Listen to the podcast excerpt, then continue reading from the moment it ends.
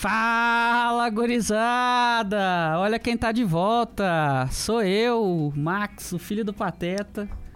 É, não tem K2 hoje, tem eu e essa voz. É o que você vai ter que escutar apresentando o programa hoje. Então, se você quiser, engrossa a voz aí. Se tu saber como, me avisa. Já tá melhor do que o esperado. Quando você falou sou eu, eu já lembrei, sou eu, abestado! É, é nóis, então a gente vai começar. Como é que o K2 faz? E aí, jovem? Vai começar o podcast menos raditrade da internet. Eu sou o Maximiliano. O Tira Bom e o Tira Morto, aqui é a Madara Senju. O Tira Bom, o Tira É, Morto. é, tá- acho que tá apresentado, né? Eu sou o Ian. Todo mundo sabe que é o Neiva, né? Podem me chamar de segundo. Segundo. É, que o, o, o Tobirama, o Tobirama Senju. Ih, eu falei Madara no, no, no começo. É. Ih, eu tô dormindo. Tobirama Senju é o segundo. Entendi, não. É, não. É que eu não leio cartas. O, o, o- deixa, deixa só pro, pro, pro público-alvo aí. É. Isso aí, a ideia do programa de hoje é falarmos de coisas Pera aí. que. que Bundes, roda a vinheta. ainda tem esse tem que, Ainda tem? tem que dizer o que, é o programa, filho. ah, errei. Nem Cê- parece que eu tá- gravo toda quinta. né? É, a ideia do programa de hoje é a gente falar de costumes, de coisas, de breguetes, de, de criações aí desse mundão velho sem porteira, né? Que eram pagãos. E aí a igreja falou: olha que coisa interessante, agora é meu. Né? Então, coisas que a igreja católica se apossou aí, batizou, e agora são Batizou, coisas né? católicas. Mais do que se apossou, que ela batizou. Exatamente. Jogou água benta e tudo. Exa Perfeito, melhor definição. Pegou e falou: ah, joga água benta aqui, pronto, agora é católico. E é isso aí. Fechou. É o que faz com a gente, né? É basicamente o que faz com a gente, só que fez com costumes e com coisas. Caraca, o Max Perfeito. é... Ô, tem que fechar o programa com essa frase. Ele achou tudo agora. É o que faz quando a gente nasce pagão também, né? E aí ela jo- joga uma água, uma água benta, pronto, agora é católica. Perfeito, perfeita analogia. Fechou. Agora eu posso fazer Pegamos um a alma do programa. Pode, po- pode até puxar a vinheta Tá, depois então, dessa. Bundes, roda a vinheta.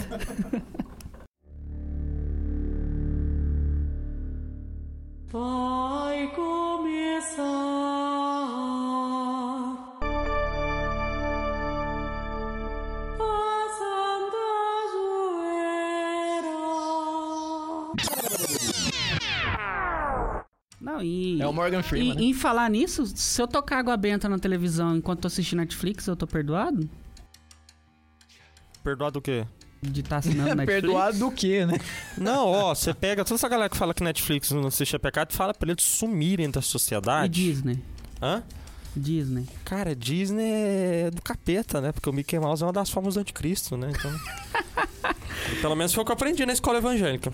Não, então vamos começar o programa. O Neiva já, já chegou falando que a gente vai falar dos costumes que a igreja adotou, né? Vamos dizer assim, batizou Isso. e trouxe para nós e enriqueceu-as. Né? Hoje a gente. Olha, estamos usando até. Palavras bonitas. Nossa, É. eu me senti diante do presidente Temer. aqui Inclusive, agora. eu, eu, eu tô um pouco incomodado enquanto eu tô a- a- apresentando o programa, então eu peço desculpas pra quem tá escutando, porque eu fico imaginando a minha voz. Eu raramente escuto podcast por causa da minha voz. Ué, Eu o, também o, Bundes vai te de dar então os fone de caras ouvido que você vai passar a sofrer esse tormento. Pega aí o fone de ouvido. Porque, véi, todo mundo me liga. Ah, não, Olha, ele até- vai ouvir aqui. ele saber o Quando, que é a sua quando voz. eu ligo assim, alguém me liga, eu atendo, alô, "Ó, eu gostaria de falar com o Maximiliano. Não, sou eu. Ah, eu achei que fosse a esposa. né? Então... Ou então, alô, a senhora está bem? Não, é, é eu, eu sou o Max. Ah, tá, sabe? Chegou Oi, um dona momento... Max. Chegou, Oi, dona, oi, che- dona chegou Mar- um momento em que eu parei de corrigir. É, é, é, a os caras estão falando comigo, estão achando que é mulher, eu deixo, sabe? Só O- vou respondendo. Ou seja, essa é a prova que o Max é a Max do Stranger Things. O Max é a Meu Maxine. Deus, estamos fazendo referência a programas da Netflix aqui, Nossa que absurdo. É, então, eu já pedi desculpas pelo incômodo e pela voz, né? Mas foda-se, pecado contra os seus mandamentos. É, vamos começar, vamos passar pro Neve, que o Neve é o mais bem preparado, né? Ele é formado em, Em heresias. em heresias. Paganismo. Adoro heresias. Acho que a gente podia começar da, da criação do mundo, né? Do Bereshit, né? Porque no princípio Deus criou céu e terra. Né? E uma vez que Deus criou céu e terra, ah, nos seis dias ali no Renato, ele diz que ao final da criação Deus viu que tudo era muito bom. Né? Deus viu que a luz era boa, Deus viu que os bichinhos era bom, Deus viu que, que, que, que o Covid era bom, mas no final Deus viu que tudo era, Era- muito bom. É o que a gente vinha Não é? falando no programa de, de. O passado. Não, o que a gente gravou é o passado. Sobre temperança, né? Deus Exato. criou tudo e tudo é bom Exato. e eu, e eu posso usar essas coisas que ele criou. Não né? somos maniqueístas. Exatamente. Exatamente. Não, é, exato. uma A gente não pode certa pensar que o fato de é. ser material é ruim, né? Perfeito. Ah, ah, e aí a coisa que a gente tem aqui que eh, devemos levar em consideração, né, é o fato de que Deus viu que tudo era muito bom. Então, assim, as coisas desse mundo são boas. As, coisa, eh, as coisas criadas pela razão humana, né, os produtos racionais humanos aí, são bons. Porque a razão humana é boa. E uma vez que ela é boa, ela cria coisas boas, né? A gente tem que cair no, no problema de Lutero, de dizer que a razão é a prostituta do diabo e que a razão cria coisas más, né? Não, aquilo que nossa razão cria é bom, por quê? Porque a nossa razão é boa, né? E, então, assumindo essa lógica, a gente já parte do ponto que existem coisas que são boas, não é?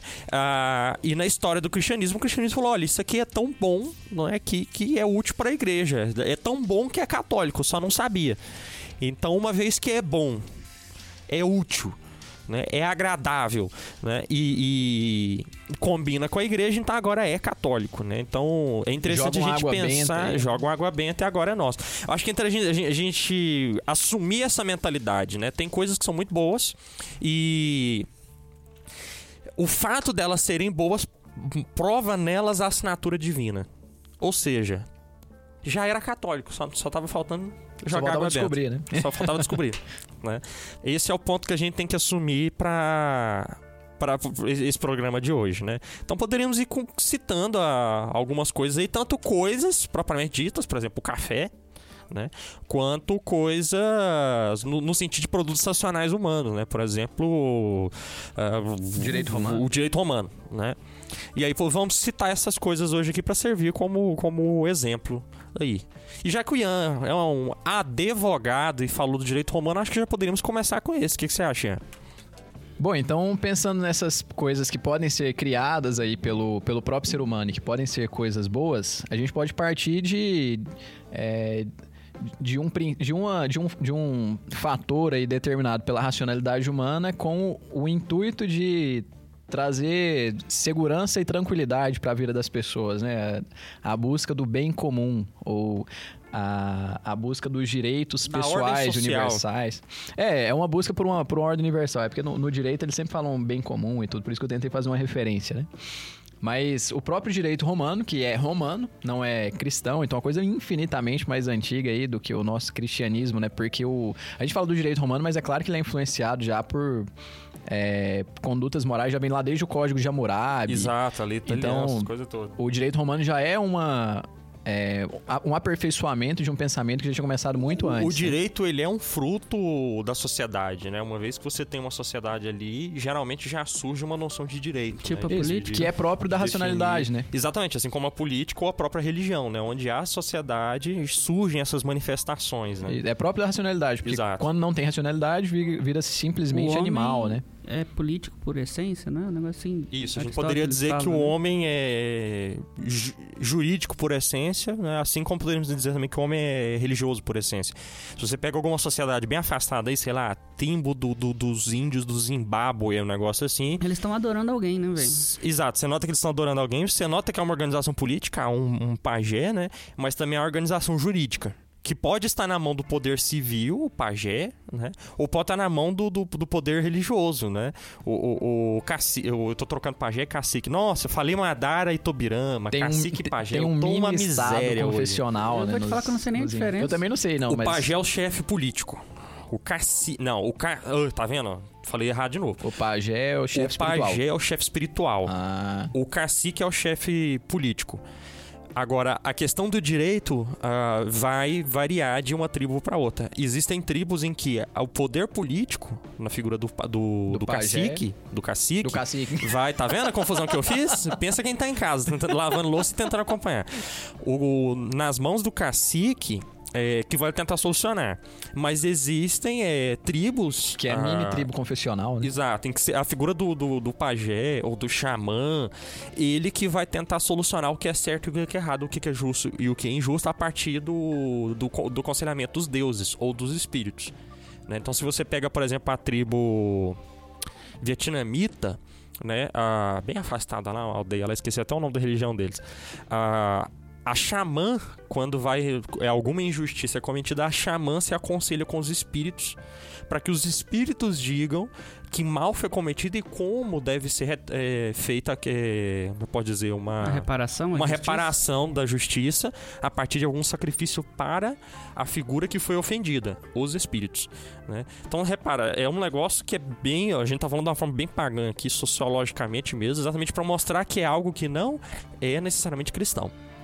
E com isso nós temos É o direito romano. que no, no final do episódio a gente vai ver que tudo isso tem uma origem cristã que não foi identificada, mas assim, Exato. pensando a, simplesmente a olhos humanos, razão humana, não tem é, nada aparentemente cristão. Então a gente chama de pagão, porque se não professam a fé em Cristo é pagão, né?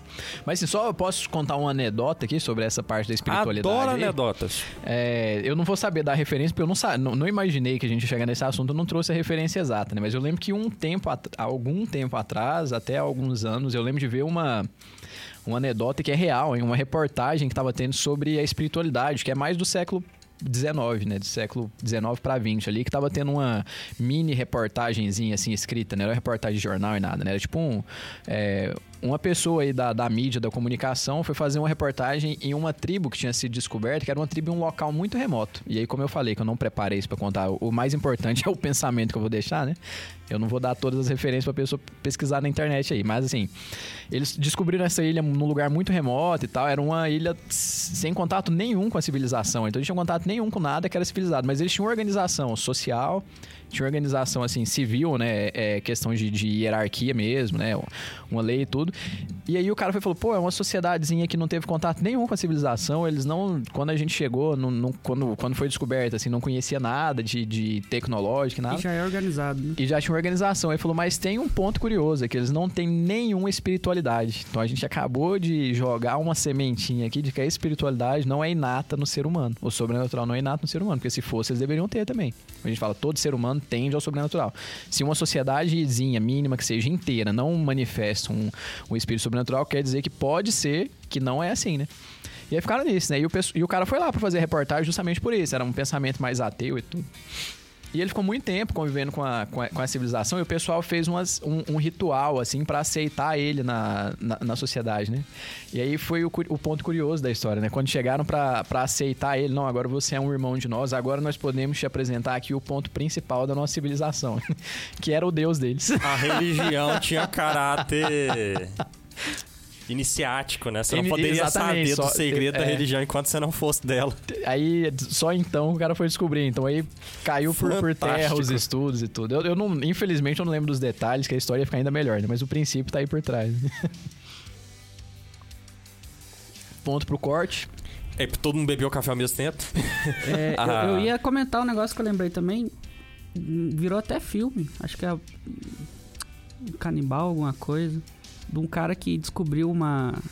Uma tribo também dentro do, do mato lá. Eu não sei pra onde que é. E essa tribo era canibal, tribo de canibais. E aí ele ficou lá não sei quantos anos vendo eles comerem todo mundo lá. E ele fez amizade com, com os índios e não foi comido nunca, né? Até o momento que ele ia ser comido, ele conseguiu fugir. Assim, não sei porque que eu lembrei disso. Porque é tribo também, um cara É, desconhecido falou Falou de tribo. que índio, foi iniciado. Mas o ponto Vamos voltar é... pro direito romano. o- Não, o, ponto é o seguinte: a tribo que é canibal, eu tenho, eu tenho que respeitar e deixar eles comer a galera? Claro que não. Você tá tentando contra a dignidade da pessoa humana. A gente pode trocar esse... É claro, você vai sempre Ah, ver eu um, sei que não, um pergunta dizendo, pra... né? Exatamente. É, se tem 10 pessoas canibais e você, não vai dar pra você E convencer compra, no né? argumento. Você vai ter que matar os 10. Não, a, a, a, a, galera fica nesse papo, ai, tem que deixar a cultura dele. Então vamos fazer o caso. Você é o prisioneiro que vai ser canibalizado. Agora eu te pergunto, você é a favor, né, de- de- desse hábito, né? Então, enfim. Lembra lá do filme do, do Mel Gibson lá, né? O que ele. É. Caralho, esqueci o nome. Corta. Não, lembra do Hanstaden, velho. O, o primeiro best-seller da história da humanidade, né? É a história de um alemão mercenário que ficou aqui no Brasil preso e quase, quase foi comido por índio brasileiro, né? Não corta mais, o Ah. filme chama Apocalipto, acabei de lembrar. Apocalipse. Do, Ah, Gibson, né? E aí, o, o, o ponto é que o, o Hanstaden também passou por isso, soltou o livro, o negócio bombou, o primeiro best-seller da história, a história de que o Brasil era um lugar cheio de índio que comia, gente. Adoro o marketing da coisa.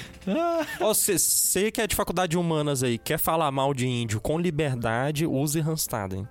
Aí você mostra o, o, o, tanto que a coisa é hedionda, né? E, e aí você não precisa falar de, mal de índio diretamente. A coisa se explicita por si só. Agora eu entendi de onde você conhece, é da- das aulas de antropologia. Nada, o Hanstaden foi volta minha mesmo, porque o, o pessoal ficava defendendo índio, né? Lá, lá tem o centro de estudos ameríndios e africanos, não sei o que. E a. Não é. Há uma frescura com índio e tal, não sei o que. E aí. ah, eu falei, velho, eu quero falar mal de índio. Mas eu preciso falar de um jeito inteligente, que se eu falar simplesmente mal de índio, eu sou bolsominion que fala mal de índio. Eles vão me dar um Eles tiro na plantam orelha, né? maconha, tá? Eu preciso falar mal de índio de um jeito que eles vão bater palma pra mim, velho. Aí foi quando eu usei o Randstad, velho. Eu- a professora gostou tanto que é, o trabalho que eu apresentei, ela transformou em aula e pediu pra eu apresentar em outra turma. Então eu dei aula na faculdade, no lugar dela, ah, sobre esse tema pra outra turma. Bem coisa de professor de humanas. E mesmo. virou depois a minha monografia, porque ela adorou a forma como foi pesquisado e exposto. Só que eu tava falando mal de índio doidado, velho. Só que. Ah, foi o Sangue e Vísceras. Exatamente. Você tava lá, né? Hum, Agora eu lembrei. Aí, ó. Nossa, que referência, hein? Puxei 2015 da memória, Você hein? voltou em 2015, velho. Foi 2015, Coisa. né? Exatamente, acertou até o ano. E Ah, o título? E o título. ah, pra você ver como marcou esse título. Eu, porque eu, eu lembro de que eu tava história bolando. dessa, mas não lembrava ano. Eu tipo, tava bolando o nada. artigo e aí meu orientador virou pra mim e falou assim: bota um negócio bem chamativo no começo, assim, pra, pra dar, dar um, um Dá tchan o pra tchan, coisa. né? E aí você explica o que que é o trabalho de forma acadêmica no subtítulo, né? Aí eu falei, mas o que? Aí, ai, sangue e vísceras. Aí você explica depois no, no subtítulo, que é um, um trabalho analisando canibalismo e tal. E pegou esse nome, sangue e vísceras, assim, ó, é um nome Tô forte. esperando o livro. Pode virar o inclusive. livro depois. E pra provar que a gente ainda tá no tema, né? O sangue, vísceras e tudo que é canibal aí, né? A gente conhecendo uma sociedade que não é organizada, nada socialmente em que os seres humanos comem uns aos outros, o próprio ser humano não achava isso uma coisa normal, né? Apesar de algumas civilizações terem esse costume, isso nunca é tratado como normal, Exatamente. nem na própria Na civilização. mesma época, tinha tribos que eram canibais, outras que não. né? Exatamente. E as tribos que não eram canibais consideraram, consideravam isso bárbaro. E de tão bárbaro que é, era fácil convencer as tribos canibais de que isso era uma coisa. Abandonar esse... esse... É, era uma coisa deplor... é, deplorável, Deplorável. mesmo, né? É exagerar um pouco, mas assim, tudo que a gente falar é pouco, né? Então, Não, o, o ato de comer uma outra pessoa, isso não é só deplorável, é hediondo. saber- Eu acho que qualquer É. adjetivo ruim que você quiser colocar, você Vale, pode. né? Como é que o índio pensou nisso? Ah, tô com fome. Acabou os boi. Assa aquele cara ali. Cara, há uma relação na É natureza de o imitação né? dos animais muito forte. Enquanto deveria, né, ser o contrário, né? O O, contrário. ser humano imitou muito os animais quando ele estava em situação animalizante, né? Nem o homem das É pedras comia animal, outro né? O homem. Exato. animal. Não, não, mas de imitação mesmo, de olhar e falar, quero fazer igual aquele bicho. Né, De ver o bicho, sei lá, cruzando. Ah, eu vou cruzar daquele jeito ali. Ver o bicho caçando, vou caçar daquele jeito ali. É sério. E, e aí a gente chega no ponto em que a sociedade chega e fala: Não, pera aí, agora é eu que dito como vai ser. E não a natureza, né? Cara, eu sou muito pecador. E dessa forma. Então toma a cabeça e vende um planner. É, e dessa forma, você. é, chega no cume da civilização que eu diria que é Roma. Que cria não só uma, uma noção de civilidade, né, mas cria a melhor expressão possível do direito no mundo antigo.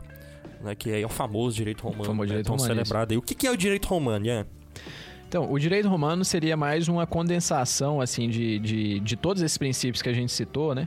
Mas com uma pequena ordem moral, assim, quer dizer, com, com uma pequena base de princípios que se alicercem em quatro, né? Que seria a vida, a liberdade, a propriedade e a segurança. São quatro princípios que norteiam, assim, toda, todo o, o direito... É, é, o princípio do direito romano são esses, né? Então vai ter ali uma é, um um- uma série de princípios que vai regular a vida em sociedade, vai regular a propriedade, de você ter direito de ter algumas coisas. Então, tudo isso é, é o, é o norte, né? Como se fosse ali os pontos cardeais mesmo, né? Lembrando um pouquinho aí do, do último Dá podcast. pra dizer né? que eles foram quem civilizaram o mundo? É muito Não forte dizer necessariamente, isso, né? Porque porque, o mundo o era- mundo o ocidente. E ainda há contribuição de, de outros dois povos aí, né? Os judeus e os gregos. E os né? gregos eu ia falar. Mas sim, dá pra dizer. É, mas o- os gregos, apesar do- dos. é, é, sempre não era tão civilizado quanto os romanos. Então, assim, a, a colaboração do direito romano mesmo é muito. O- os gregos são muito mais a parte do pensamento. Não, né? Muito todo direito- Não, a, a parte filosófica e direito de artística é dos Isso. gregos, a parte política e, e jurídica é dos romanos, romanos. e a parte moral e religiosa é dos judeus, né? Barra cristãos. Educação, Considerando o cristianismo São os três como, pilares né? do mundo O ocidental. direito Exato. hoje é mundo todo, é todo baseado no Inclusive é romano o até que. hoje, é, né? Exato. E, Inclusive é a forma como a gente considera algo ociden- ocidental. Se você tem dúvida se algo é ocidental ou não, você vê se ele tem influência dessas três cidades, né? Roma, Jerusalém e Atenas. Se tem essa influência dessas três cidades, é ocidental. Né? Então pensa aqui comigo o Oriente Médio. Né? O Oriente Médio está na África, não está na, na, na- na Ásia, não é, é, o- o- Oriente. oriental, Uhum. né? tá bem no meio ali ainda. Né? Se você pegar geograficamente pelo mapa, ainda tá antes de, de Jerusalém, né? Tá no ruminho da Grécia ali, mais ou menos, se eu for é, olhar a linha. A linha meridiana lá. A linha meridiana, exatamente. Mas não é, é Ocidente. É Oriente Médio já. Por quê? Influência total do pensamento. A, a- babuí- é, babuíno não, beduíno. Babuíno, babuíno é macaco. Beduíno, né? É, é, então, assim, é uma outra marcação que eles têm, velho. Então não, não configura aqui, né? Mas o, o interessante do direito romano é essa coisa, né? Acusa-se alguém, sei lá, ah, o Max roubou minha capivara. Né? Você nem tem autorização da prefeitura para ter uma capivara, né? Então devolve minha capivara, né? Aí ele, não, não vou devolver sua capivara. Então eu vou lá e mato ele e pego minha capivara, né? O, o mundo pagão resolvia dessa forma, né? Então olho chega- por olho, dente por dente. Exatamente. Isso a, é código a própria noção ainda. do código de Hammurabi, ela, apesar de ser um grande passo no que se refere à lei, ela ainda é um tanto bestial, né? Isso. Agora, o direito romano fala, não, peraí, o, Max roubou sua capivara? Então, ele é o acusado. Vamos Senta ouvir aqui, o vamos acusado. conversar aqui. Senta aqui, vamos conversar. Então, o direito romano, ele sempre pede que o acusado tenha o espaço para se defender da acusação. E isso é um fato curioso que passou com Cristo. Cristo, quando é acusado de estar fazendo rebuliço entre os judeus, ele tem o direito de fala. Todas as vezes E é para isso direito. que Pilatos o leva num canto para conversar com ele. Então, Jesus foi... é, E ele foi ouvido por Herodes ainda, né? Quer dizer que ele teve a segunda instância. ele- exatamente. ele foi é, o julgado com todo o, o que é próprio ali do direito romano, né? Pilatos o levou no canto e o julgou ali no canto, né?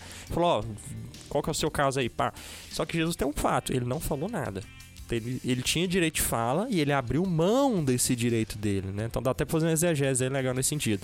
Mas aí Pilatos volta e fala: olha, eu julguei a parte e não vi culpa nenhuma nele. A galera continua com aquela pressão toda, o processo continua girando, né? Mas a gente consegue ver bem esse modelo aqui do que, que é o, o direito romano, né? E a partir do momento em que o, o cristianismo surge em Roma, toma conta da sociedade romana, ele também toma conta do direito romano, né? É, insere para mim um conceito fenomenal dentro do direito romano, que é o conceito de pessoa. Sim, é que Porque até... o conceito de pessoa romana era um conceito apenas de cidadão romano. Um cidadão romano tem direito, quem não é romano não tem direito. Daí que você Quem pode não é crucificar. romano, não é nem cidadão. E aí eu abro, eu abro, eu abro um Quem no- parênteses no- aqui, né? Não, mas no- não o cidadão só, não só no fato de ser da cidade. Né? O, o, o, o, fato de ter direitos mesmo. Porque, por exemplo, um Cristo, um Jesus, um Jesus de Nazaré, um Pedro da Galileia, você pode crucificar. Né? Agora, um Paulo de Tarso, que não é Eu romano. ia, eu ia né? citar Paulo, aham. Você não pode nem flagelar. E se for uma, é, se ele realmente tiver uma pena capital, você o decapita pra ele morrer sem dores, porque ele é um cidadão que tem direitos, né? Então, assim, essa noção de, de, de direitos ainda tá muito relacionada a quem é nosso e quem não é.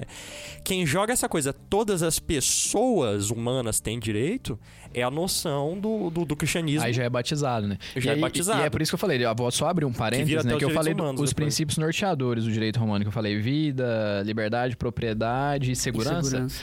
Mas a, a vida que era, que era defendida era mais no sentido do que o Neve falou agora, né? No sentido, ah, eu roubei uma. eh, Você me bateu, agora eu vou te matar. Não, você não poderia matar a pessoa, mas já pensando que ele já tá vivo, que é um cidadão romano. O conceito de pessoa, aí a partir de qual momento a gente vai defender a, vivo- a vida ou não, aí já é importante a gente lembrar do, do cristianismo, né? Que é uma, uma noção cristã que vem até hoje, né? Em vários códigos. Eu sempre costumo falar Não, isso na questão humanos, do aborto, Os né? direitos humanos é uma das coisas mais cristãs que eu já vi É, na minha vida. é. Aí você A vê influência é muito Zé, grande, Zé a influência é Cruzadinho muito fala, grande. ai, direitos humanos é pra não matar bandido, tá, não sei o quê. E o João Paulo II já falou isso, velho. É a, é a, a pedra... A, a pedra... Como é, que- é fala? O milhar do, é, da moralidade humana, né? Milhar no sentido de a pedra que você conta as milhas de avanço, né? Sim. Então, para João Paulo II, ele fala os direitos humanos, é, é, humanos, os direitos humanos, a Declaração de Direitos Humanos é uma das coisas mais cristãs que existem, né? Tá? É, é belíssimo aquilo. É, É, João Paulo II toda quem lei- diz isso, né? Tem os seus. Não digo seus pontos errados, Não, mas sim, tem os claro, seus. a gente não tá falando o também que ser humano consegue é, preocupar. é... Não, não, o, o é, fato... é que ele falou do Zé Cruzadinha, mas a gente tem que entender que toda lei dá pra se. Não, claro, a gente não tá falando também que é aquela perfeição, né? malemolência, A né? gente não tá falando que é aquela perfeição de lei, até porque nunca vai ser, porque é uma lei humana, eu então estou falando que é vai tá, algo né, humanamente limitado. perfeito, Não, o que não- já, não o que já impõe disso. limites. A ideia inicial, de fato, era muito boa.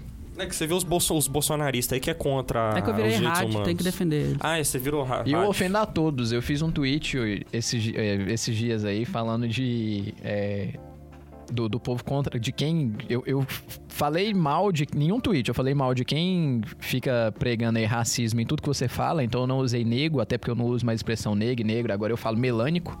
Né, que a pessoa que tem melanina, né? Melânico dessa. é o meu modo, né?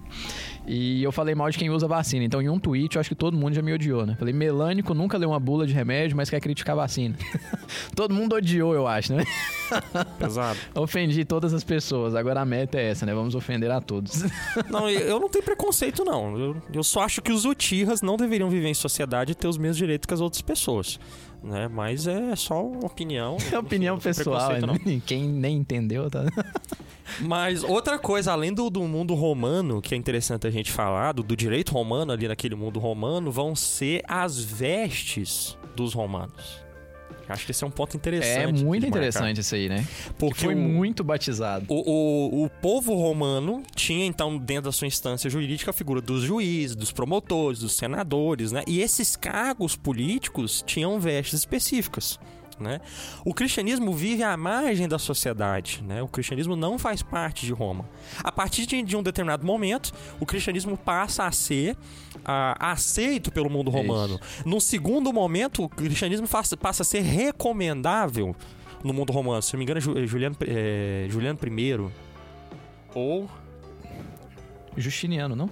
Acho que é. Não, Juliano I. Ou Justiniano I. Agora você me pegou. Eu também não tô de cara, eu não pesquisei isso. Ele tá- fala, não, é o que fala, é porque não. não, não é o que mais marca, que é o que fala que é aconselhável.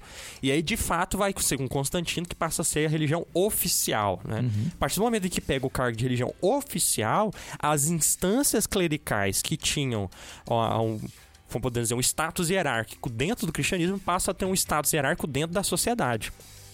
E uma vez que eles têm status hierárquico dentro da sociedade, eles pegam essas vestes de status hierárquico.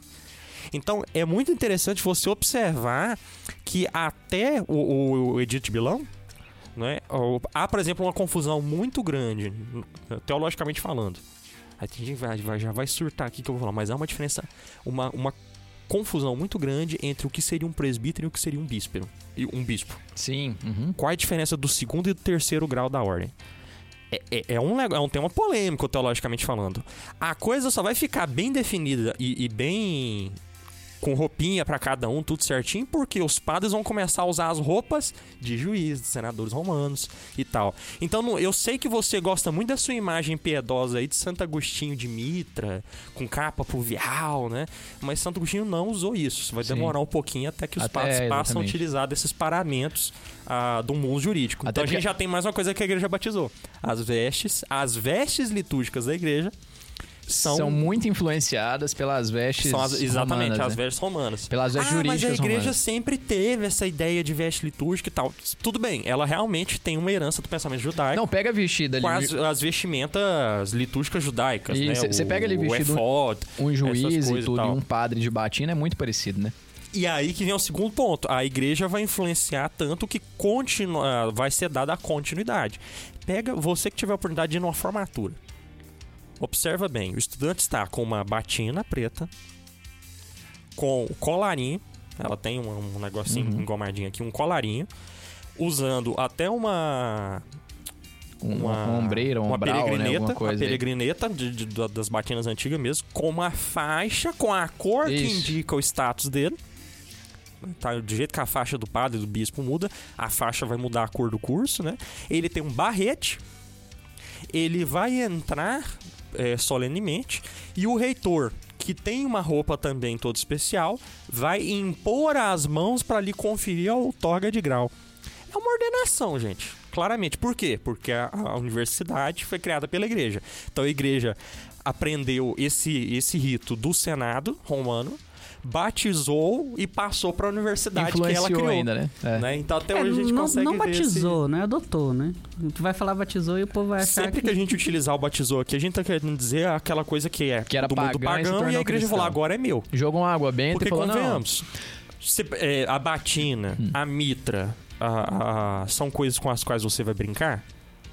Não, e, Não, e- São e- realidades sagradas, né? Sim. Que vem do, do mundo romano. E aí a outro- igreja literalmente batizou, é, né? e, batizou, outro ponto, é. né? Tornou tudo, santo. tudo que é bom, belo, verdadeiro, né? Tem uma, tem uma é, origem de Deus, né? Deus criou todas as coisas e viu que tudo era bom. Então, ainda que, as, que, que a sociedade romana não conhecesse o Deus que a gente conhece, que a gente professa cristão, né? Santíssima Trindade, a bondade, a beleza, tudo que havia neles de bom, belo e, e a Vem de verdade, Deus, né? principalmente, vinha de Deus, ainda que eles não soubessem. Então a igreja só chegou e falou: opa, isso aí provém da gente aqui, ó. Devolve aqui e vamos aperfeiçoar aqui. Já que vem da gente, vamos aperfeiçoar. Falta esse, esse, esse, pô, agora você é nosso. E em quesito de bibliografia, né, é, tem uma monografia do curso de moda, de, de estética e moda, da Universidade Federal Juiz de Fora, é escrito pela Paula Estrela Car- Carrari Inhan. É o nome dela.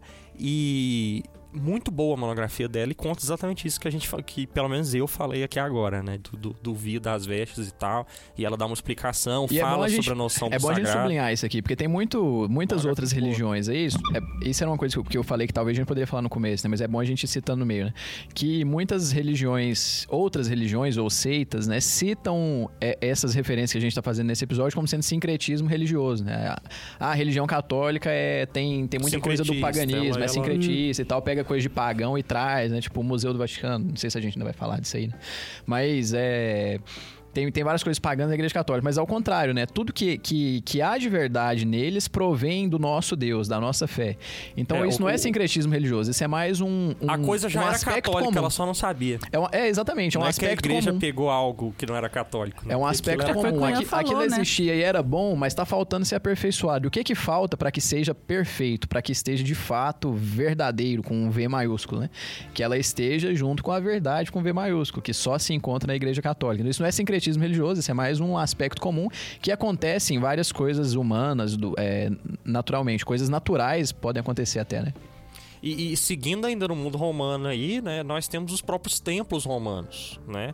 A, a, a gente pode pegar aqui no primeiro momento, né, que o, as basílicas que vão ser construídas, né, é, elas imitam ah, modelos de templos pagãos e não sinagogas judaicas. Elas têm um estilo todo pensado parecido muito com uma- uma- um templo pagão. Inclusive, a cadeira do juiz, que era uma cadeira diferenciada onde tinha o julgamento, aí já, já se mistura aqui a questão do direito de novo, né? É o jeito que nós pensamos a sede do bispo Isso. né? Ah, ah, mas tem a cátedra de Pedro, não sei o que, não sei o que, tal. Mas a estética das basílicas, as basílicas, hein? Que a gente está falando, a gente pega do, do, do mundo do mundo pagão. E aí, por exemplo, a ideia de que quando o celebrante entra, as pessoas se levantam e cantam, vem de um rito pagão. E também do, do, do- como eu falei, como se mistura essas instâncias do, do de um, um, um- uma como dizer, um momento jurídico ali também, né? Mas do mundo pagão, né? Então o rito de entrada da missa, ele é meio que copiado do mundo pagão e não da liturgia judaica. Outro ponto que a gente pode pegar é o próprio, a própria noção de coro. Porque as tragédias gregas, quando iam se apresentar, os teatros gregos e tal, geralmente se tinha um coro. E como era em honra a alguma divindade, geralmente o coro era um coro infantil, né? As crianças entoando voz. E quando você constrói as, as basílicas para celebração do, do- da liturgia cristã, você coloca o coro do mesmo estilo dos teatros gregos pagãos, né? E põe a, a- o coral de crianças, o coral infantil, para estar entoando louvores, né? Então essa coisa também é totalmente copiada ah, do mundo pagão. Mas por quê? Porque Essa é é a belo. novidade pra mim. Exatamente. A gente tem a ideia ainda do campanário. Você constrói a basílica e, e- e e faz uma construção né, de um espaço, de uma torre. Né, a qual você vai colocar os sinos para tá, pra- pra tá dando sinal, né? Por mais que o sino seja um elemento comum das religiões que já é utilizado desde o do judaísmo, a ideia de campanário é copiada dos templos pagãos egípcios, né? Então tem influência ah, forte aí, que é, assim como o obelisco, que também é uma construção egípcia, né? Exatamente. O obelisco é uma excelente referência. Né? Que vai estar ali, você chuncha uma cruz no topo dele, agora ele é católico, né? Ah, Símbolo pagão e tudo.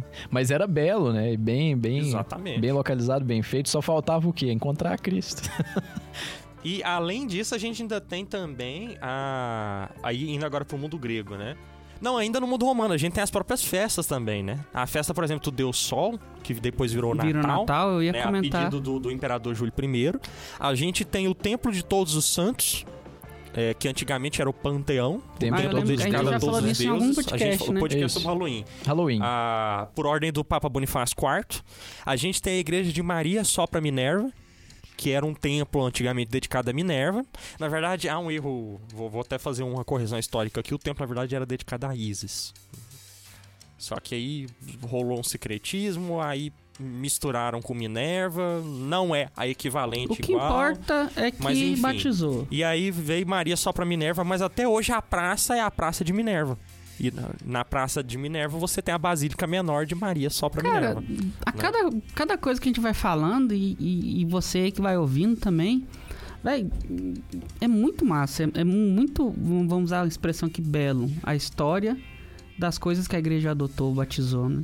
E Pra que apagar essa história? É, ah, muito porque melhor é do que o Claro exemplo não, do- dos véi. muçulmanos, que, que ao invés de usar tudo isso, Destrói, pega, né? queima, põe fogo É o e não problema da presta. iconoclastia. E, né? e aí não é uma coisa só dos muçulmanos. Cara, né? a- a tira história- isso tudo, os- hoje em dia... Protestantes Os, e muitas seitas heréticas católicas tinham essa ideia. hoje né? em dia os teólogos, da- os românticos, né? Os católicos românticos e Teólogos da os... libertação. É, eu ia falar Quase os, os- saiu aí. os católicos mais românticos e os católicos mais tradicionalistas também criticam essa... é, esse ecumenismo, né? Assim, que Cara, até é comunicar com coisas que não são cristãs. eles Pô, mas tem ele- tanta ele- coisa bela que a gente Eles pode se aproveitar. confundem com o ecumenismo, né? Eles levam. Ah, pra Eu acho que ruim. nós vamos ter que fazer um. Eu anoto aqui. Quem quiser, vai encher o saco do K2 lá no Instagram agora pra gente fazer um podcast sobre ecumenismo pra Sobre explicar o que, que ecumenismo. é isso. Excelente, é que coisa que precisa. Cara, meu tio, Só que vocês vão ter que encher o saco do K2 no Instagram. meu tio, pastor presbiteriano, se eu não me engano. É presbiteriano, né, meu bem? É, é protestante. Ele fez é, teologia e o TCC dele foi sobre comunismo e ele usou é, Scott Hahn. é, Scott Hahn, mas não Sério? só ele, ele usou Documentos do Vaticano II. é, bibliografia católica, velho. É os- nós temos Inclusive, o- quando eu tirei foto do, do, do Fernando Acares, ele comentou dizendo que leu muito sobre o Opus Dei pra fazer o, o TCC dele. Olha só. Eu falei pro meu tio, ele tá um pezinho no catolicismo. É, falta cara- não, converter, tio, mas eu já sou convertido em Cristo. É protestante, presbiteriano, né? ele é presbiteriano, o Scott Hahn também, por isso que eu brinquei com o Scott É o Hahn. Paulo, que é o Ele tá presbiteriano, ele perto, tá então. perto. Ah, e tá pertinho. e ele, ele pega, abrir um parênteses aqui, ele pega as coisas que vêm da igreja católica e leva pro protestantismo, safado. Ele faz o caminho reverso. É. Neiva quer café. Não, não. Eu quero falar do Ah, café. tá. Ah, tá. Vai lá, É, vai lá. Eu ia falar um negócio, é, eu comecei o assunto. A história, velho, a arte é um, é um patrimônio da humanidade. Pra que esconder isso? Eu ia falar do café, mas já que você puxou da, da história do patrimônio da arte, aí a gente pode colocar esse ponto também. A, a arte greco-romana, né, em que vai servir de inspiração para toda a construção da arte medieval. A arte rupestre até, Né? né? Que, Não, não, de- não. De, de questão de, de- Pega aqui, por exemplo, se você pegar a- os murais pintados ali, bonitos ali da Idade Média, você vai ver que tem muita influência dos murais romanos. Né? A forma como é- a, é- a coisa é colorida. tal. Porque ah, o pessoal fala muito, né? Porque antigamente tudo era branco, bonito, né? Era tipo as estátuas do, do Renascimento. E aí a, o mundo medieval fez tudo colorido, zoado, e depois no Renascimento a gente voltou a ser branco. Na verdade, foi, foi, foi descoberto, né? Aí você pega, por exemplo, pensa aí agora comigo nas estátuas Michelangelo, de Aham. mármore e tal, né? Só que se você foi descoberto que as estátuas greco-romanas elas eram tão coloridas quanto o mundo medieval. medieval. O mundo antigo é tão fascinado em cores vibrantes quanto o mundo, quanto o mundo medieval. Né? Só que com o tempo elas descoloriram. Então, se você pensar, por exemplo, numa Vênus de Mileto, aquela estátua que quebrou, infelizmente quebrou os braços, né? Ah, Ah, e ficou sim, famosa aham. por causa disso, ela não é branca porque ela foi feita branca. Ela perdeu a cor dela Perdeu com o tempo. cor, né? Né? Mas E se você visitar casas romanas, por exemplo, tem um- uma casa, um templo dedicado a Dionísio, ah, em Pompeia, né? Sobreviveu ali ao, ao vulcão, né? É, co- Coisa totalmente colorida, parece muito uma arte medieval, de tapeçaria medieval, assim. É muito colorido, cor muito forte. O, quando, quando parece que se descobriu, assim, o, a- as combinações de cor pra fazer aquele vermelho forte, aquele Eles azul forte, né? abusaram, né? E eles abusam, assim, o negócio é, é bonito, de, a cor é vibrante, né? E a gente pode pegar também a própria literatura, a criação da literatura grega, a criação da literatura pagã, e aí vamos ficar não só no grego, porque eu tô puxando aqui também no mundo nórdico, nós temos aí Beowulf, né, e outros clássicos. Ah, o mundo cristão, quando pega essas coisas, é claro, surgem as seitinhas, né? Ah, que isso não é católico, porque tem deuses pagãos, isso não faz bem, a nova era, e mimimi, mimimi. E aí São Basílio, né, já conversa com eles e fala, cara, todos aqueles que louvam a sabedoria estão fazendo cristianismo sem ver, né? Isso é bom. Verdade, né? Né? Ah, exatamente. E aí ele escreve essa carta dizendo isso, né? Mas repara, a igreja engloba a tradição greco-romana de arte também. Então pensa aqui comigo, por- exemplo, as novelas de cavalaria que que surgem dentro do cenário cristão são atualizações das- dos grandes épicos gregos. A Divina Comédia de Dante Alighieri, por favor, né? É mais mundo pagão do impossível, só que com o cristianismo ali no Com o meio, né? cristianismo, isso. Se você pega a própria noção de gótico, gótico vem de godos, é a arte dos bárbaros godos, alemães, né? Que ao momento ficar ali na Itália desenvolvem isso e uma vez que De esses olhar, godos lembra muito isso, né? Exato. Uma vez que esses godos são convertidos, surge o gótico, que hoje tanta gente ama aí, né? Então a própria noção de arte também, o cristianismo As vê a arte pagã e fala: quê. é bom, é belo, é nosso. E, e- e, assim, é costume que de fato é pagão e o cristianismo adotou. Eu, eu citei a arte rupestre por isso. né? A arte rupestre, não sei nem falar de quando que é, porque é pré-histórico, né? Pô, Exato. vai, sei lá, 10, 20 mil anos antes de Cristo, né? Mas tem registros de desenhos e de escritos nas catacumbas dos cristãos. Então é uma arte rupestre, mas moderna um pouco, né? Com dois mil anos de atraso aqui pro nosso tempo, mas assim, os, os próprios cristãos já faziam representações de Cristo, de Maria, ou então escreviam alguma coisa. Descobriram próprias um paredes, algo né, das da- de, catacumbas. de Nossa Senhora agora, não descobriram? Um... Agora não lembro se foi um pergaminho ou se foi algo numa pedra, ah, alguma sim, coisa foi, assim. foi recente agora, né? Foi de, agora. A gente Descobriram datou um, o um programa, né? Que saiu a notícia há pouco tempo agora, aqui de É, quando a gente não tá vi isso, gravando. Não, hoje é dia 21, não, 12, não lembro. Mas saiu Caramba, velho, 10 dias de diferença aí. saiu, saiu uma matéria, acharam um, um- um escrito numa pedra, num pergaminho, não lembro, sobre Nossa Senhora. Agora não lembro se foi num- numa caverna, onde que foi, encontraram, velho. Eu ainda não, só, só na matéria que eu li não, não tava escrito o que que era. Bacana. O- o- Enfim, a- a- fechando parênteses. Mudando de assunto, mas ainda mantendo o assunto, eu acho a história do café também outro negócio sensacional, né? Café é egípcio? Porque, não, o café, ele começa quando os, os pastores beduínos, ou seja, muçulmanos, né, estão vendo que as Muçulmano, cabritinhas, verdade. na medida que elas comem a frutinha do café, elas ficam muito espirivitadas, né? E aí, a- eles desenvolveram o café, né? E aí, quando o café chega na Itália, sobretudo, né? A... Começa essa ideia, não, a gente não pode beber café, porque café não é bebida de católico. Bebida de católico é vinho, café é bebida de muçulmano, não pode beber, é bebida do diabo, café é do diabo, né? O Halloween é do diabo, porque eu vi lá no café é do diabo também, porque eu vi lá no isso lá no, no ano é 1600 e bolinha, 1612, se não me engano. E aí o, o, o- levaram a questão até o Papa, né? Papa, pode ou não pode? Que católico sempre adorou um pode ou não pode, né? É, pode ou não pode, né? Tomar café, né? E o Papa na época era Clemente VIII.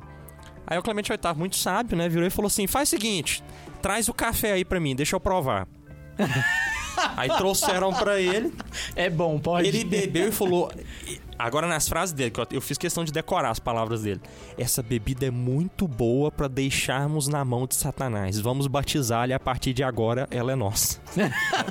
Batizá-la. Ele usou a mesma expressão que a gente tá utilizando, utilizando aqui no podcast, né? Então o café foi batizado e agora a Itália é um do- dos maiores nomes né, do café no mundo. Quando se fala de café, café italiano sempre aparece, né? A Itália é a maior consumidora de café do mundo, né? Então, assim, ah, eles não me conheceram ainda. realmente foi um negócio que foi batido. Aí, cara, a Itália consome mais café do que o Brasil.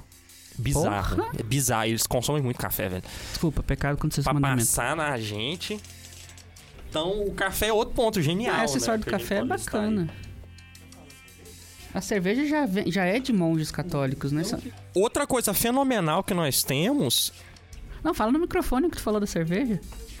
Que a gente não vai falar da cerveja porque Eu não vou falar da gosta. cerveja porque Trate gosta de fumar e de beber. Então, fica os Picking Blinders Só aí. queria que- falar pra vocês que a cerveja e o cigarro também eram pagãos, tá?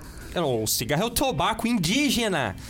Ah, Seus hereges. E nunca. E, e se tem um lugar que se fuma é o Vaticano. Misericórdia. acertei herege de primeira, vocês viram? É... Outra coisa que a gente tem que é bastante pagão é o casamento. Casamento Cara, é o Ian pagão? Fez. A ideia de que a noiva tinha que vestir um vestido branco é uma coisa da religião grega. Do, do mundo grego, né? Aham. A ideia de que a noiva tinha que colocar um véu é uma homenagem à deusa Estia, deusa do lar e da lareira. A ideia de que a noiva tem que trazer um buquê é dos gregos. A noiva fazia um buquê com umas espécies de especiarias e cheiros fortes para atrair os, para afastar os maus espíritos. A ideia de que a noiva fazia o buquê. A ideia de que você joga arroz nos noivos é da, da religião chinesa, confucionismo. Eu ia Pô, perguntar eu de o onde arroz veio arroz, esse da- o arroz. arroz você tá desejando é, fertilidade para aquele, pra aquele lar, né? Então, a, a- própria noção do, do casamento, do jeito que a gente tem estruturado, é tudo paganismo. Eu acho que até hoje tá caindo arroz lá em casa, então. Não tocaram arroz em mim, velho? O Ian, Chateado. o Ian tem que ter jogado. Eu, eu tenho que ter uma fábrica de arroz, né? Dá uma Jogaram. plantação de Tocaram arroz. arroz na gente? Não, né? Chateado. Não participei do paganismo. É, mas Ela, é ela, ela, ela né? entrou com. Entrou com buquê, só não entrou com véu. Que pagando você. Ah, usou o véu, é verdade. É porque quando É que falou ela não pôs véu, o eu véu pensei na- no que rosto, tapa a é, o cabeça. véu O dela já véu- tava pra Que trás. é o véu puxadão. Que pagando você, hein? Nossa, coisa de deuses gregos, que absurdo. Nada católica. Mas casamos na igreja, é o que importa. Num templo? Você casou em um templo? Um templo construído imitando o templo pagão. Com um padre usando roupa de pagão romano. Ah, não, é muito paganismo, não dou conta não. Outra coisa que a gente pode puxar aqui, e essa eu vou ser polêmico. Porque eu não achei nada a respeito, assim, explicitamente, tá? Mas eu vou mostrar os meus pontos. Vocês vão ver que faz sentido. E eu queria muito que alguém estudasse isso aí mais a fundo e, e lançasse algum artigo, alguma coisa a respeito. Artigo científico, tá? Mesmo, assim, academia, né? É que fizesse um- uma monografia, um TCC a respeito. Sobre o quanto o cristianismo copiou os monges budistas. Ah, polêmica. Os primeiros monges que nós vamos ter, os grandes monges, são Pancário, são São Macário e São e Santo Pancário existe ou tu errou? É mancário? Ou é os dois? Macário e Ah, esqueci o nome dos dois. Então Enfim. Pancari não existe. Ah, eu troquei o nome tudo aqui. Mas enfim, o- o- os, os chamados cenobitas, né? Tá. Eles vão ser os, os- os primeiros monges ali. E entre esses monges cenobistas, a gente tem o maior nome, que é o pai do monarquismo, que é.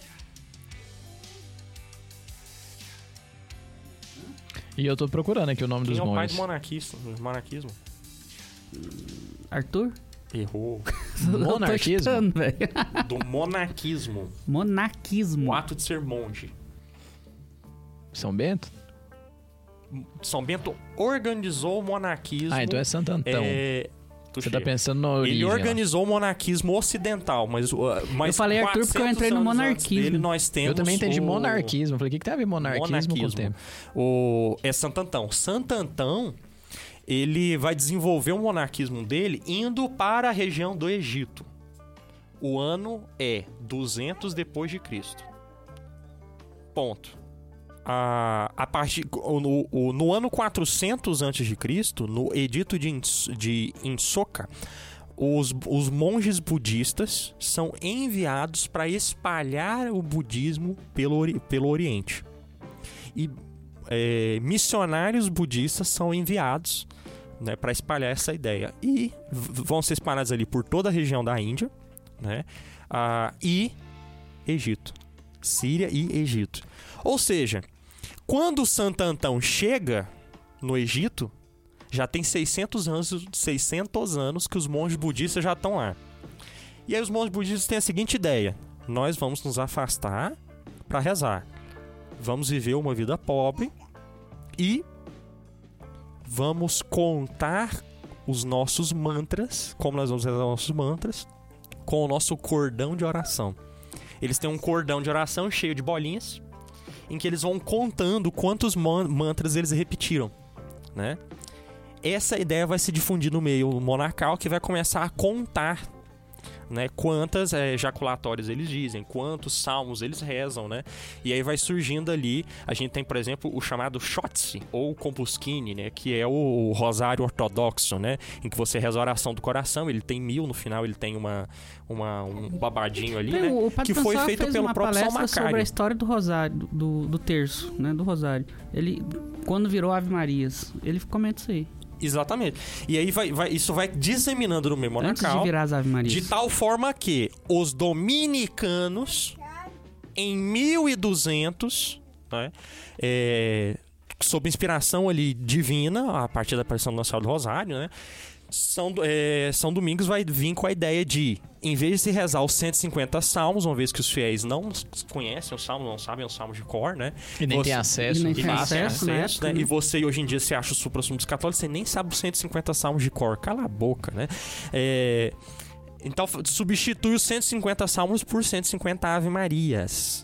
Surgindo aí o Rosário, né? Ah, e aí vem toda a história, Batalha do Lepanto, aquela coisa toda que a gente já está acostumado a ver mais quando se pede pela história do Rosário. O João Paulo II depois acrescenta, aí o terço vira um quarto, aquela coisa toda que a gente está acostumado a ver. Mas o fato é, essa ideia de meditação da vida de Cristo veio da meditação dos mantras revelados por Siddhartha Gautama, o Buda. Cara, o Ney vai tá querendo converter a gente pro budismo agora. Ah, agora do budismo. Eu passei 40 minutos falando do paganismo grego, porque eu citei o budismo agora. Outra coisa, o trato com os mortos da igreja também é uma coisa pagã. Porque qual que era o, o hábito? Morria algum cristão de forma testemunhal, ou seja, um mártir, né? Os cristãos tinham o hábito de se reunir no túmulo dele para partir o pão. E deixavam ali oferendas, porque no, no rito a gente tem a oferenda. A, a- o, o hábito, então, do, do- de ir comer no túmulo dos mortos é um hábito pagão, romano, greco-romano. E os cristãos imitavam esse hábito, de tal forma que hoje a nossa ideia de que a gente constrói a igreja sobre o túmulo dos mártires, de que a gente, o nosso altar tem que ter o resto mortal dos mártires, é um resquício disso. E aí você critica o macumbeiro que leva pipoca pro, pro espírito comer, na verdade a coisa tá um tanto Tava interligada tão aí. bom, tão A- bonita e tu a vem fazer essa do- do brincadeira. Só que aí vem o ponto. Quando um cristão morre, o que, que a gente faz? Reza. E o que mais que a gente faz? Terra, as Ezequias. Antes disso, Chora. antes da- do- das exéquias, antes do enterro, o que, que a gente faz? Velório? Entre o velório, agora chegou no ponto que eu queria, o velório. Entre o, nível foi velório até e o sair. enterro. Mas Entre era o velório e o é enterro. no velório, pô. Foi olhando pro Não, Max. Vai. Max, vai, Entre Max. o velório e o enterro, o que, que nós temos? O cortejo. Ah, que vai a filhinha de carro. Pessoas andando e carregando um caixão. O Max é muito Um tecnológico, né? De carro. E de carro. Ué, mas é, ué, a minha época Eu já tô era carro pensando já. no- no- nos seis amigos aqui carregando caixão, ou quatro. Ah, no- no inclusive meu é bom que dois carrega. emagrecer, né? Porque eu não vou carregar aquele caixão, não. Tu também não? Sério, você lembra Ainda mais que a gente vai estar velho. Agora no meu, assim, por isso que eu nem faço questão de muito amigo, assim, dois carrega meu caixão. dois. Nem precisa disso tudo. É, E aí, a- essa ideia de carregar o caixão, carregar os, os restos mortais do, cor, do, do morto, totalmente pagão também. Mas a verdade é que é, e o judaísmo não tinha esse hábito, né? Então, fazer esse, esse tipo de, de, de cortejo, esse costume de velar os mortos e comer no túmulo dos mortos é pagão. Nunca comi no túmulo do meu avô. Então, mas você já comungou na da Badia? Já. Você já comungou nos restos mortais de Santo Tomás de Aquino. Pois Toma é. essa daí. Né? E acho que por fim a gente tem o culto aos santos também, que é outra coisa extremamente pagã, né? Porque o. Vou. O, o hábito de que. O povo hebraico é muito forte a ideia de que Deus Cara, é único. esse podcast tá sendo uma aula pra mim. o, o- a ideia de que o, o povo o povo hebraico, né, é, é, tem um Deus único, isso é muito forte para eles. Né? Inclusive o mandamento começa assim, né? Eu sou o Senhor teu Deus, teu único Senhor. Não haverás outro Deus além de mim, né? É muito forte isso. Isso é tão forte que quando um hebreu, um hebreu um judeu se converte ao cristianismo, ele arrasta isso até na fórmula dele recitar o, sinal das cru, da, da cruz. Porque como é que é o sinal da cruz, né? Em português, em qualquer língua que você for, traduzir, né? Vai seguir um princípio de em nome do Pai, do Filho e do Espírito Santo. Amém. Só isso, né? O judeu, ele reza em nome do Pai e do Filho e do Espírito Santo, que são o único Deus. Amém.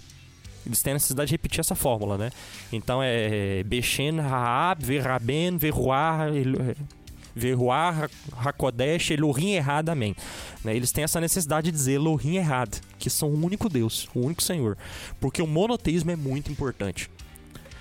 Só que o cristianismo, que vai pegar essa ideia, e é uma ideia de verdade de fé, só existe um único Deus, só que ele se manifesta em três pessoas, ele entra com. ele, ele vai se manifestar no mundo pagão. O mundo pagão onde as pessoas têm devoções pagãs. Gente, o paganismo ele era tão enraigado na fé das pessoas que você tinha os deuses do seu lar. Você entra numa casa de pagão, você tem ali qual é o deus daquele lar que eles gostam, e eles têm um altarzinho para aquele deus ali, tipo um, um vazado na parede assim, e aí tem o desenho do deus e o altarzinho aqui, né? E se ensina a fazer sacrifícios para aquele deus. Né? Então, por exemplo, sei lá, né? Vamos supor que- você, que você, o Marcos está com a família dele aqui, para quem não tá vendo, tá só ouvindo, mas talvez esteja escutando o Álvaro falando. O- o- os três aqui são a família, né? Se vocês fossem uma família pagã, vocês teriam um altar para a divindade de vocês, né? E a Ana acabou de revelar aqui pra mim que ela casou de roupa branca, de véu e de, e de buquê. Então a gente já consegue ver que uma divindade a qual ela teria devoção seria a Este, a deusa do lar e da lareira, né? Que ela é uma pessoa de família, né? Ela teria o desenho de Este ali, né? Geralmente ela manteria alguma chama acesa pra Este no altar dela, né? E ela faria pequenos sacrifícios. Então toda vez que ela fizesse alguma comida, ela separaria um pedacinho da comida, igual lá no Percy Jackson lá, você que é jovem, né? E colocaria no altar para essa divindade. Né? E ela ensinaria o filho. Então, por exemplo, né, o Álvaro vai fazer um lanchinho, você ensinaria o Álvaro, olha, você tira um pedacinho do seu lanchinho e põe no altar aqui pro Deus, né? Totalmente. Aí a gente chegou no ponto que eu quero. Quando isso entra no, no- no- no- mundo romano, é, essa ideia vem, o cristianismo então ele pega com um fato, que aqueles que estão na glória nos ajudam a, a- intercedem por nós junto a Deus, né? Então, repara, eu não estou dizendo que a igreja inventou um dogma por causa do paganismo. Ela se nem, que aproveitou igre... nem que a igreja diz que é o santo que opera o milagre. Exato. O fato é, a igreja se utilizou de uma verdade, mas pegou uma maneira, um jeitinho pagão. Então, uma vez que o romano se converte, agora ele tem um altar pro santo. Geralmente algum mártir que ele testemunhou ali, né? E se deixa o se faz sacrifícios a ele. Quer ver como esse hábito, agora eu tô falando parece um negócio muito surreal, né? Olha como esse hábito se arraigou no, nosso, no nosso cristianismo. Vou trocar aqui a história agora, da, da, da Ana Isabel e do Marcos que eu contei aqui, né? Agora a Ana Isabel é uma católica, ela tem um altar na casa dela. No altar deve ter algum santo do qual ela é devota. Ela faz orações diante desse santo e ensina pro filho dela que tem que ir lá no altar rezar. Isso acontece na sua casa, Ana? Inclusive, quando a gente vai apagar a vela, o Álvaro canta parabéns. Você puxou ela para o último ponto que eu ia citar aqui, mas depois eu falo disso. É. Ato totalmente pagão. Só que é claro, foi batizado com uma roupagem totalmente Tem uma católica. a devoção dos talvez. santos, ela tá um tanto relacionada com o politeísmo, sim. E é o que tornou o cristianismo muito afável ao- aos povos, aos povos pagãos e, e Você politeístas, tá né? querendo dizer que a, a igreja se adequa, então? Sim e não. Ela se adequa no que não é essencial. Ela se adequa no modo. Em momento Não- nenhum ela não no- criou no outros fui deuses. capcioso. Sim, sim, sim, um perfeito. vídeo Mas é bom ser capcioso, é bom Mas ser é bom, capcioso. perfeito, foi perfeita é, a pergunta. É preciso. A igreja, em momento nenhum, trocou a fé nela num Deus único. Nem Mas- a moral. E nem a moral dela. Mas o que, que ela manteve aqui? A devoção particular ah, dos lares. Né? E aí, se vai de lar para lar, você tem uma imagem. Né? Por exemplo, se você for E na minha aí- casa, eu tenho um altarzinho lá para Nossa Senhora de Pequim. Que eu acho lindo Jesus com o olhinho puxado. Olhinho puxado. né? Isso, é- isso era o que eu ia falar. E aí você quer um exemplo de que a igreja ela se adequa ao modo? A própria Nossa Senhora está no céu, ela se adequa à particularidade de cada povo. Ela aparece em Fátima branquinha ali com o pessoal, aparece em Guadalupe mais com traço indígena. Parece em Lourdes, toda francesinha, cabelinho louro, olhando pra cima, nem olha pra gente pra baixo assim. Ela... Repara, toda imagem da senhora ela tá olhando pra baixo pra gente. A de Menos Lourdes, porque ela é Lourdes, é francesa, ela verdade. não olha pra gente, ela olha pra cima. assim. Tava olhando pra um petit gâteau, É, ela tá. um croissant. Ela não olha pra. Me dá uma raiva a imagem da senhora de Lourdes. Ela não olha pra gente, velho. O Perpétuo Socorro, que é Eu nunca tinha 2D, reparado do nisso. começo da antiguidade. é- O Perpétuo Socorro tá olhando fixo assim pra você. É a mais bonita. Você pega a Fátima, cabecinha pra baixo aqui, lá do alto do altar olhando pra você. Você pega a Guadalupe, ela tá de ladinho, meio rezando, mas o olho dela tá em você. Até Nossa a Senhora Salete que tá Aparecida, baixa tá ela olhando. tá olhando pra você de sorrisinho. Eu adoro É. essa coisa que ela tem um... um- ela, ela tem uma covinha, assim, ela é meio... É muito fofa. E aí ela tem a covinha aqui. Toda Nossa Senhora tá olhando pra você. A de Lourdes, ela olha pra cima, assim. Francesa. Ah, e aí tem outro, outro ponto que é totalmente pagão. Celebrar a, a sua vida. O aniversário, Na fazendo verdade, celebra a morte, não é? fazendo um bolo. É um ato romano que o cristianismo batizou e passou a celebrar não só o aniversário ah, das Foi pessoas. batizado pelo cri- cristianismo ou veio pra nossa pra nossa vida? Isso agora me fugiu a palavra que eu usar. Foi, não, virou costume no próprio cristianismo mesmo. o ato de Cristianismo fazer mesmo. o bolo. Porque tem coisas Tanto que viram é que. costume, Exato. exatamente, é, não, crist... não no, dentro do cristianismo, Vira um costume mas ocidental, e não ocidental, cristão. isso, Perfeito. obrigado.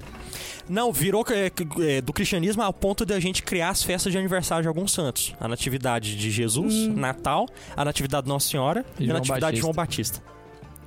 A gente realmente faz. E aí, dependendo da igreja que você for, ali, no, ali próximo a Roma, se faz bolo de aniversário de Jesus, bolo de aniversário da Senhora, bolo de aniversário de João chega a Batista. fazer o bolo. Então, é totalmente pagão. Que a igreja também. Então, se você tem seu bolinho de aniversário aí, agradeça a igreja por ter assimilado esse costume pagão, né? E tornado um costume em que hoje em dia você canta que o Senhor te abençoe, te É. dê E até o dia da memória do santo, né? Que a gente não faz aí o nascimento é, a humano, morte, mas faz né? a morte, que é o nascimento dela para a Para a glória. glória. A própria forma que eu falo, né? O nascimento pra glória, Nascimento o, pra o glória, dias isso. natalis, né? O dia que você nasceu pra Deus, Exatamente. né? A forma como a gente celebra a morte é, É um- totalmente é copiado influenciada- do aniversário, é. do aniversário romano. O, pa- o padre. O padre. Do aborto. Luiz Lodge. O Lu- padre, Lu- Padre do aborto, Luiz Lodge. o padre Luiz Ele Lodge- aborta ele muito. tem uma vida dedicada a acabar com o aborto e para virar o padre do aborto. Um beijo Ele- para Luiz Carlos Lodge. Ele, ele pega e fala, né? A boa morte, né? Ele Boa não morte. fez No aniversário. aniversário, boa morte. Uma boa morte. Ele falou isso numa missa no aniversário de uma menina uma vez. Engraçado. Uma né? família estranha, né? E ele tá nem aí. Mas agora pra você ver que, que coisa fascinante. Se a gente junta todos esses fatos, que é o que o Marx falou ser uma aula, né? Velho, olha a postura da igreja. Que coisa mais maravilhosa que é. Olhar aquilo, ver como bom, como belo, como verdadeiro e falar, ah, já era católica. E ela puxa pra dentro com Porque se total tu tem um, tu tem naturalidade. os três, né? Hã? Se tu tem um, tu tem os três, não é? Sim. É, é, são formas diferentes de perceber, né? Aham. Ah, Por exemplo, um tempo atrás, eu, eu, é, quando eu ainda tinha aquele perfil aberto pelo Instagram, que eu, que eu publicava e tal, eu saí até porque tanto pessoal enche o saco. É, eu postei umas frases do Buda. Que eu achei sensacional. Porque parecia um ponto de caminho. Inclusive, eu, a postagem que eu fiz foi fazendo a comparação. E depois eu fiz uma postagem do discurso do Buda pro Chaka de Virgem no Cavaleiro Zodíaco. Que eu, que eu achei muito bonito, mas porque eu sou um nerd, né? Ah, Eu aqui, Tobirama Senju, segundo Hokage de Konoha, tô aqui falando isso, né?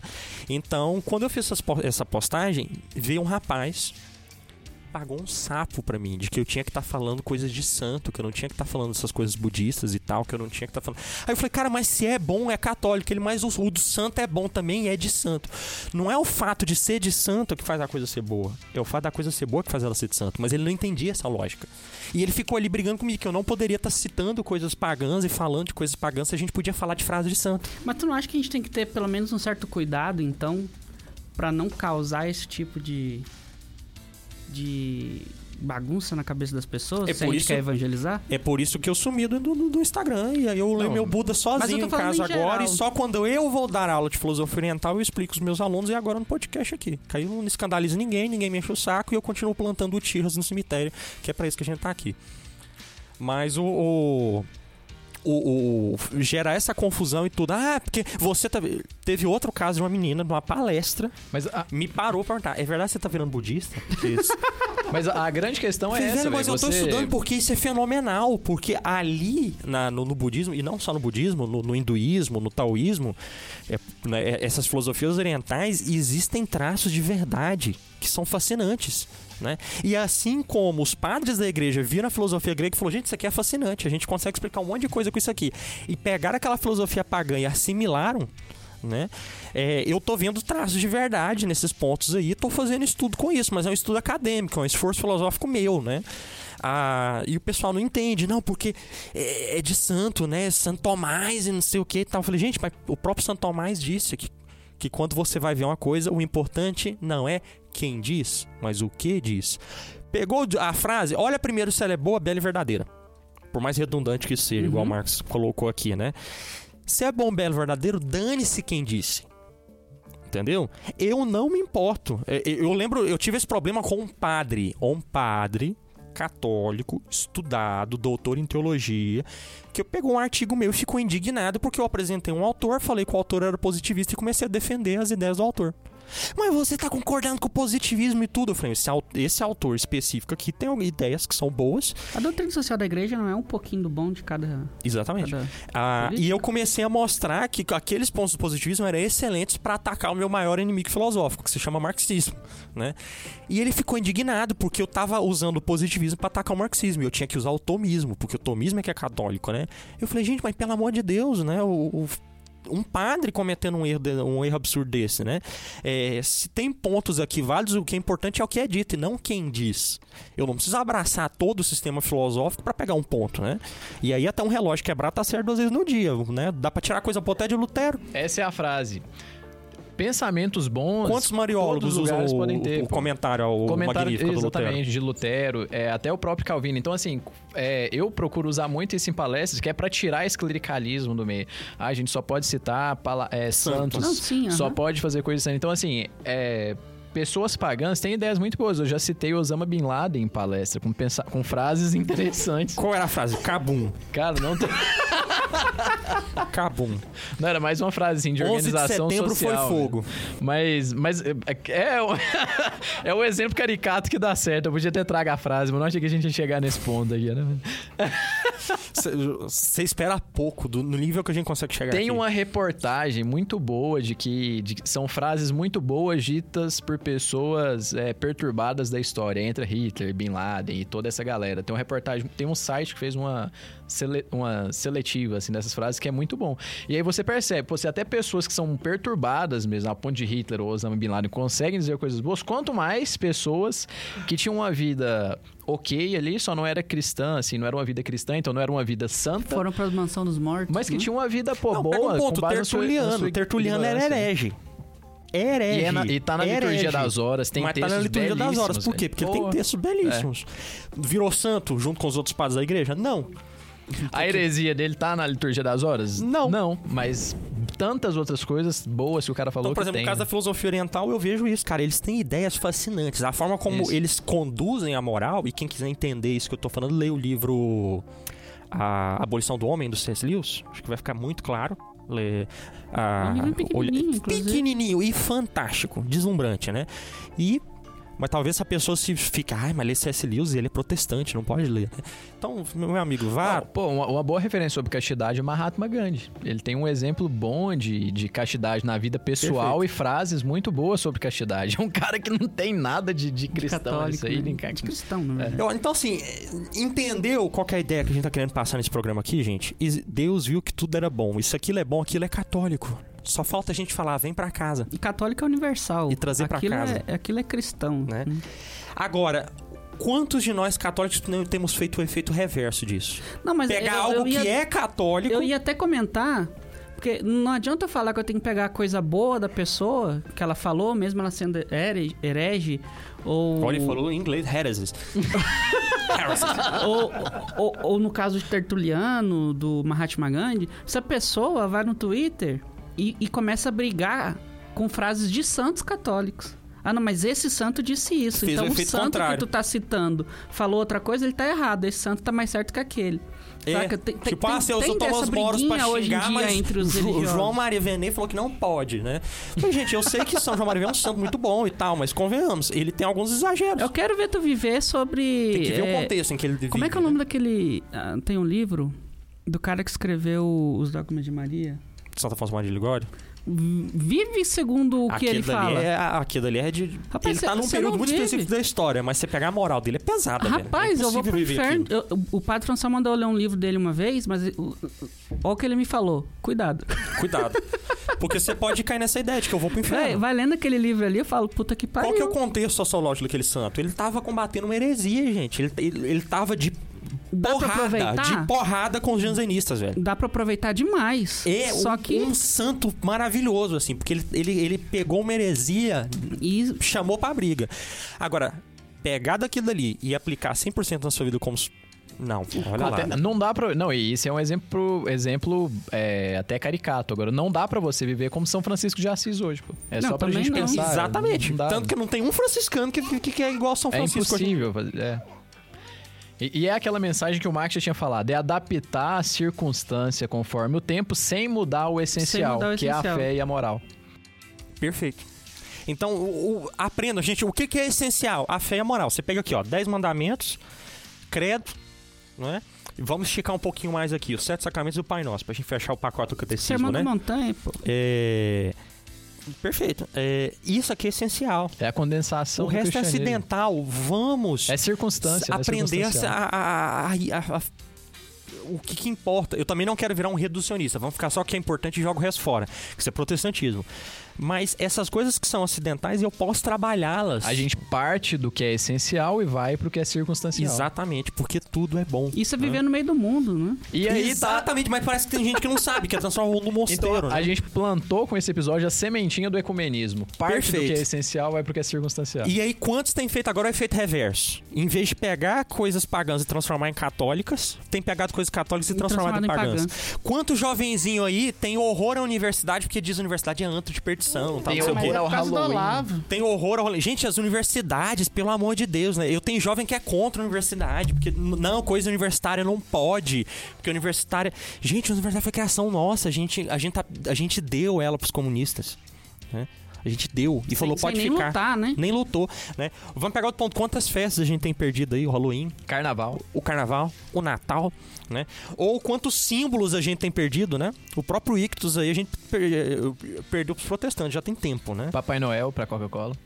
Quanto, exato. Quanta... São Nicolau pra Coca-Cola. Quantas, quanta arte a gente perdeu, que entregou, a nossa literatura, a nossa construção cristã.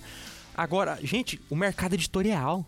Tipo, eles pintam e bordam. Tem, tem edição protestante aí da, da, da, da Suma Teológica, que inclusive é plagiada, plagiada, tomaram um puta processo aí, mas os protestantes pegam Santo Tomás de Aquino, apaga o santo, né? Pega Santo Agostinho, onde tá escrito Igreja Católica, apaga a católica, deixa só a igreja, Não, apaga a- o santo, deixa Agostinho. cantora lá. Né? Ela falou Santa Ela Igreja estava Católica lendo, não, não, não, não. Aquele, por causa daquele caso, ela estava lendo a edição da Paulus, que era aí que existia dos padres apostólicos. Depois daquele episódio, surgiu a edição protestante, surgiu a edição protestante, que se chama Pais Apostólicos. Por causa daquilo ali. Então, eles aprenderam a tomar o que é católico e tornar protestante. E os trouxa dos Tá católicos. Não, os- Não só não, deixa não, tomar, não tá eles deixando. empurram. Empurra. Eles dão, Olha que a gente leva. dessas coisas que é católica aqui, Pega. toma pra você, porque a minha igreja é, é- é uma igreja de véu e de, de piedade aparente. Vai tomar banho na soda, velho. Eu desejo pra vocês o que eu desejo pros Utias. Puta que pariu. O fim de uma igreja é, pi- de piedade Não, eu aparente. desejo que um Caramba, membro velho. de vocês. dele. Porra. É. Igual os Uchiha acabaram. Mas a definição de piedade aparente, pra mim, foi o melhor pra gente acabar aqui. Piedade aparente. E é isso, gente. Essa é a nossa igreja maravilhosa. Deus viu que tudo era bom. E até esse podcast você vai conseguir É, aproveitar e- alguma coisa. E pegando como base que não façam como eu, não estudem só o básico, né? Hoje aqui eu fiquei só apreciando o Neiva falando. É, coitado de quem tem que ouvir. no- Não, foi muito Minha bom. voz o tempo todo. Dá até vontade de aprofundar alguns temas. Eu, eu sei só o básico, só pra mim não ir pro inferno mesmo. Bom, enfim. Então é isso aí, gente. Se você gostou, compartilha o nosso podcast, o nosso Manda tema. pro amiguinho. Eu, particularmente, hoje gostei desse tema muito e. Se tem mais alguma coisa que você quer, que você acha que, que, que você viu aí que a gente É, não citou, comenta aí, né? manda no e-mail. Manda um e-mail. Qual que é que o a e-mail, gente Marcos? comenta que Quero ver é você cantar santazoeira.sc.gmail.com. Ah, Tem canta cantado pra que gente, não, velho. Eu sou, Canta, eu sou, eu sou trad. Ian, Grande canta pra abraço gente. e Canta tchau. pra gente, Ian. O Ian tá louco pra graça. acabar o programa. Seu sem graça. Desliga meu E Tensei aí e tchau.